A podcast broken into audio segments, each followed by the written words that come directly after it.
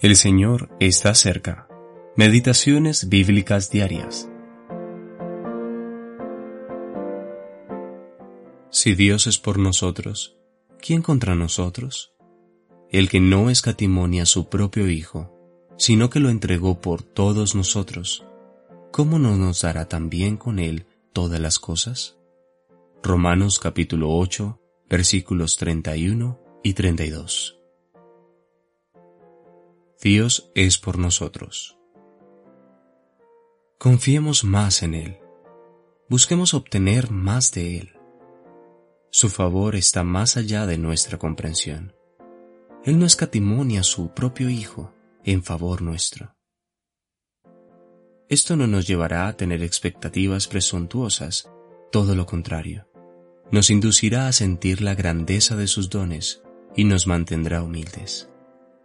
Entre más somos humillados, más aptos estamos para ver y sentir cómo Dios estuvo y está por nosotros, y que Cristo sangró y murió por nosotros, sus enemigos, y que el Padre dio a su Hijo cuando aún éramos impíos. Esta es una perspectiva preciosa para la fe, y solamente la fe la puede contemplar, y cuando vemos esto, podemos ver que todo es nuestro al tener a Cristo, lo tenemos todo. ¿Cómo no nos dará también con Él todas las cosas?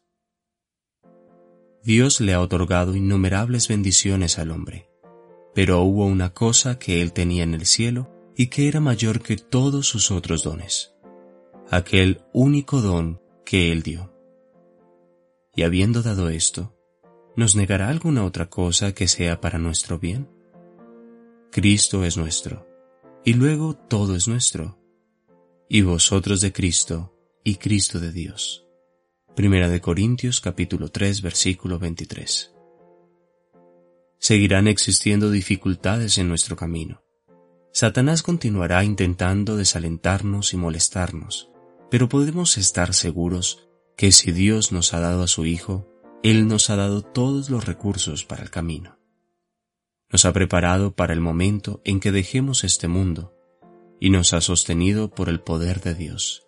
Llegaremos a salvo, porque Dios, quien nos ha traído hasta aquí, aún es por nosotros.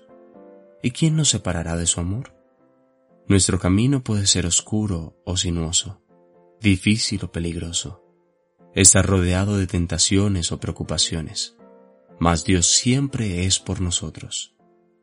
Cristo sufrió fue tentado, lloró y suplicó, y Él mismo nos sostiene a través de las mismas experiencias, aún con clamor y lágrimas. Mirando a Dios como nuestro Padre y el cielo como nuestro hogar, ¿por qué habríamos de temer? J. N. Darby